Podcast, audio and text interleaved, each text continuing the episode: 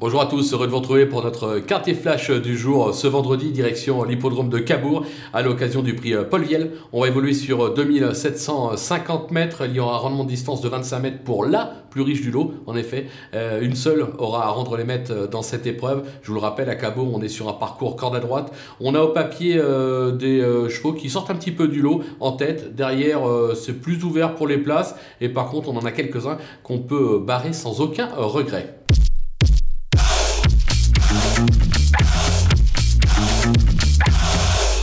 Allez, c'est parti pour les bases avec euh, l'As Hacienda. Euh, ces dernières sorties attestent sa forme actuelle. Elle tourne bien à droite et surtout, elle sera associée à un homme qui est dans son jardin euh, sur les l'hippodrome de Cabourg. C'est un peu le patron, c'est Johan Le Bourgeois. J'ai la sensation que sur ce qu'elle a fait de mieux, elle est capable de s'imposer et de faire afficher une cote parce que ce ne sera pas la favorite de l'épreuve.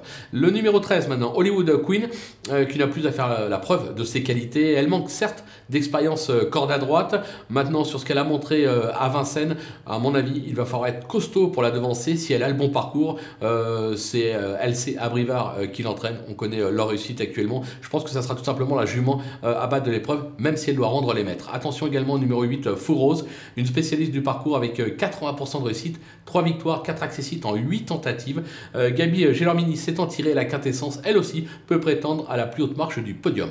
Les opposantes, il n'y en aura que deux dans cette course. Le numéro 12, Golden Grace, 80% de réussite euh, cette année avec un récent succès sur l'hippodrome de Caen, à droite comme à Cabourg. Euh, justement, cette excellente droitière bénéficie d'un superbe engagement à la limite euh, du recul. Sa place est logiquement à l'arrivée. Le numéro 11, elle est Bourville, 6 sorties cette année pour autant d'échecs. Vous allez me dire, on va pas la garder celle-là. Mais si, parce que dernièrement, sans sa faute à Caen dans la phase finale, elle l'aurait probablement emporté. De plus, elle excelle sur cette piste, elle est transcendée lorsqu'elle se présente sur les l'hippodrome de Cabourg. Moi, je vais la racheter en grande confiance. Le coup de poker, ce sera numéro 6, Anan Montaval, euh, qui est irréprochable ces derniers mois et s'est toujours illustré à chacune de ses tentatives euh, à droite.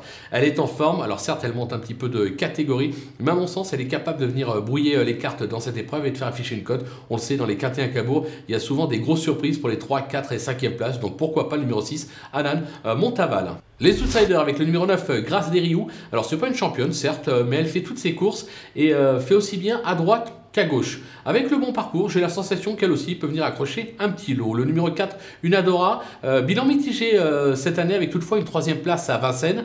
Euh, c'était en mai dernier, ce qui prouve quand même sa valeur. Elle se plaît à droite, 63% de réussite. Là aussi, pour une place, pourquoi pas. Et enfin, le numéro 7, Glamina. avec elle, bah, ça sera une question de sagesse.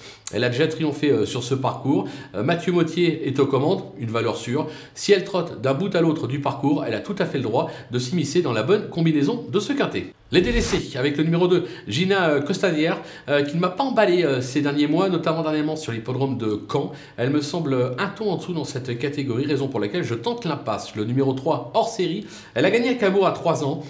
ces derniers temps, elle s'illustre surtout par ses disqualifications, raison pour laquelle je tente l'impasse. Moi, j'ai besoin qu'elle me rassure, qu'elle fasse un parcours propre, sans faute, et là, je la reprendrai dans mes sélections. Le numéro 5, Ferry des Vents, toutes ses meilleures perfs ont été enregistrées sous la selle. Elle reste euh, ferrée pour l'occasion, autant dire qu'on peut la regarder courir sans aucun risque. Et enfin le numéro 10, Gitana, euh, qui est franchement décevante euh, cette année. Elle est de plus plus gauchère que droitière. Je pense qu'il y a meilleur au départ, raison pour laquelle là aussi je tente l'impasse. Voilà, on a fait le tour de cette belle épreuve. On va se quitter avec ma sélection et mes conseils de jeu.